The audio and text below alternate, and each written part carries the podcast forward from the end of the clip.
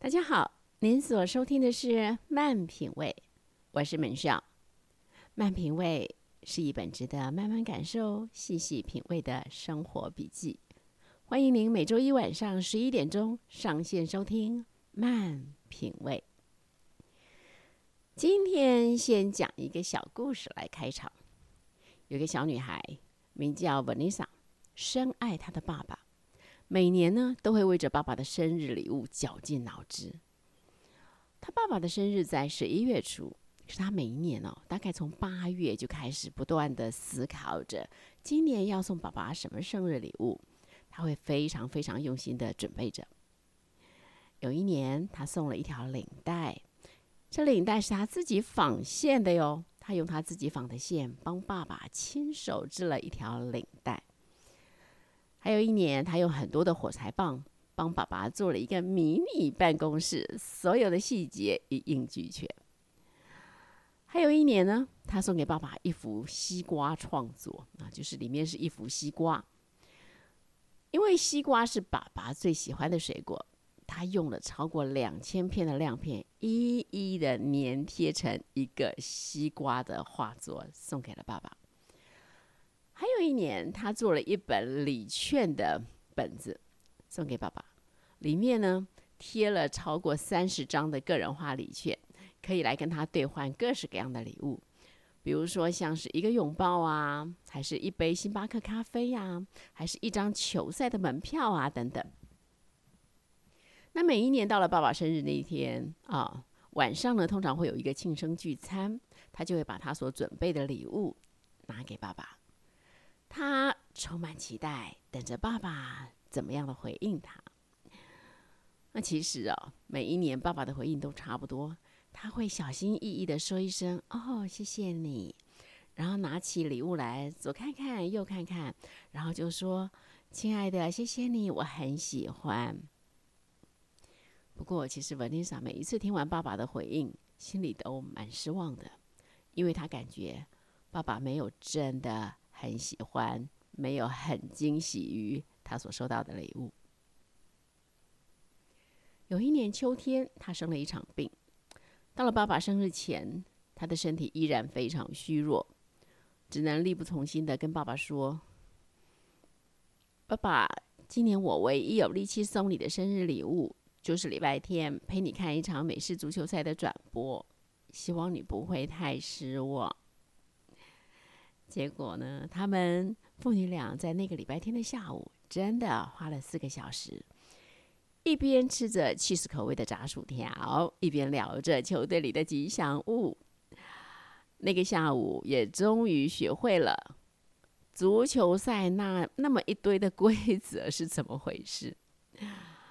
然后爸爸生日当天的庆生聚餐中，嘿，爸爸拍了拍这个文丽莎的肩膀。很开心的跟他说：“今年你所送给我的礼物是一件最棒的礼物，我好开心。”文尼莎听了大吃一惊：“什么？我不过就是看了一场美式足球赛，我不过就是吃了一些垃圾食物，这怎么可能比我每一年专门为你挑的、为你做的礼物更好呢？”无论如何。文丽莎在那一天写到了一件事，就是每个人表达爱和感受爱的方式都不一样。的确如此。Gary Chapman 啊，是一位担任婚姻跟家庭治疗师的博士，在他超过五十年的智商经验中，他发现表达爱的形式。因人而异，不论是男女朋友还是夫妻，不管曾经是多么的浪漫甜蜜，生活中的冲突还是难以避免。那他发现这些冲突有很多是因为双方爱的需求没有被满足，彼此呢，若不是没有表达爱，就是用自己而不是对方喜欢的方式来表达爱。他归纳出五种表达爱的常见的方式，啊，像是肯定的言语，那服务的行动，啊，送礼物，身体的接触以及精心时光，啊，分为这五种。他发现哦，一个人如果长期得不到自己所需要的爱的语言，就会觉得很失望、很枯干。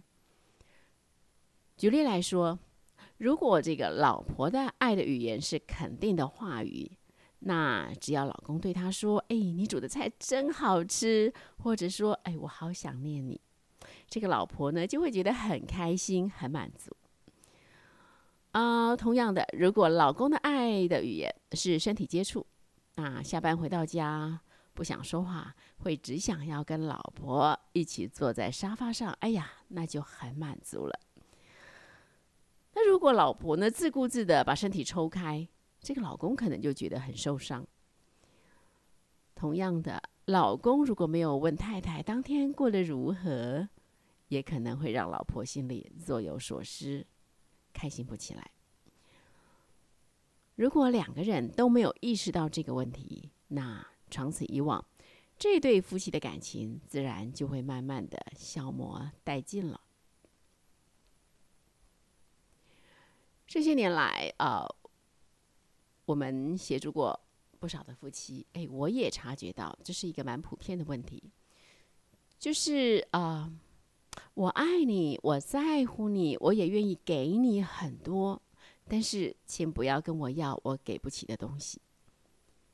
而所谓的给不起，其实不一定是真的给不起，大部分的情况是你所要的是我不会的，我不知道如何给你。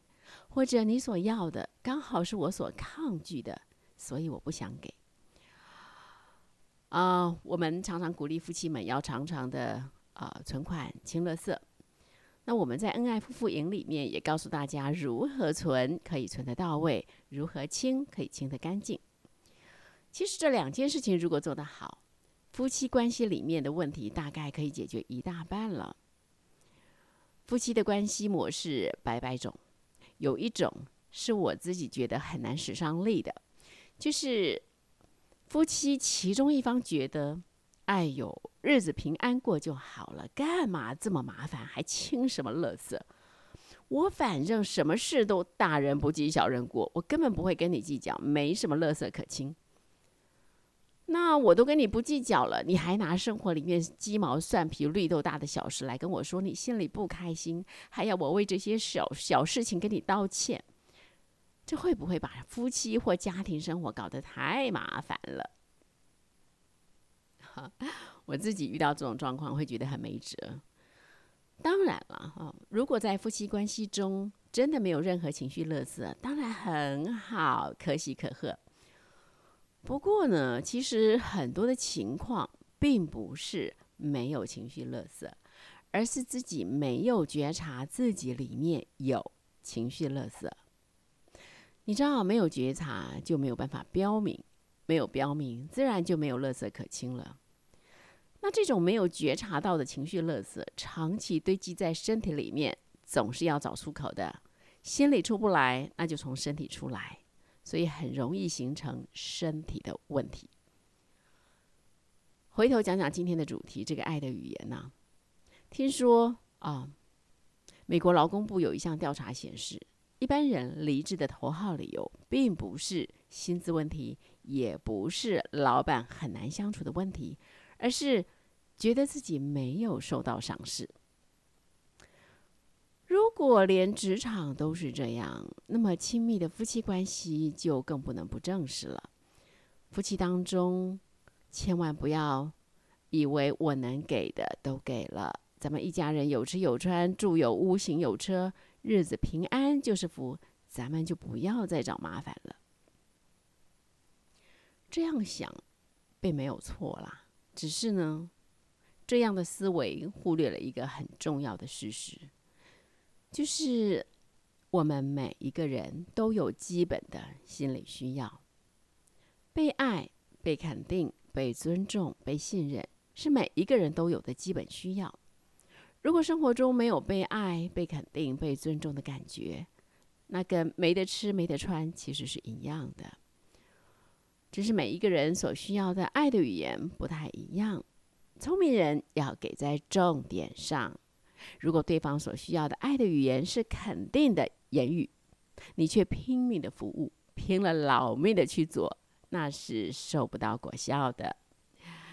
就好像一个人，如果他现在需要喝一杯水，你却给他一瓶酒，就算这一瓶酒是价格高昂的好酒、名酒，很抱歉，对方还是感受不到你的心意的。这个礼物是收不进心里去的，对方的心田依旧是枯干一片。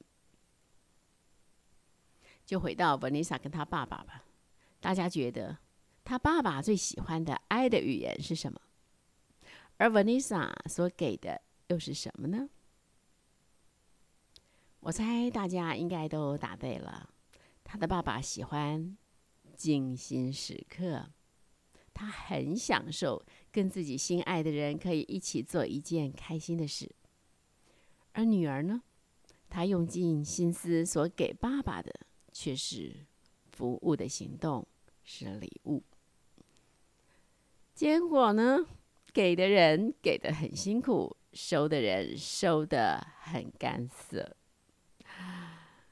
亲爱的朋友们，不知道您自己所需要的或者所喜欢的爱的语言是什么？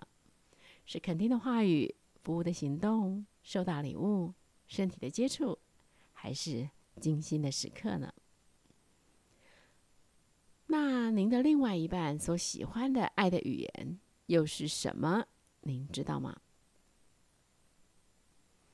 在网络上有很多类似的问卷，可以协助您察觉自己最喜欢哪一种爱的语言。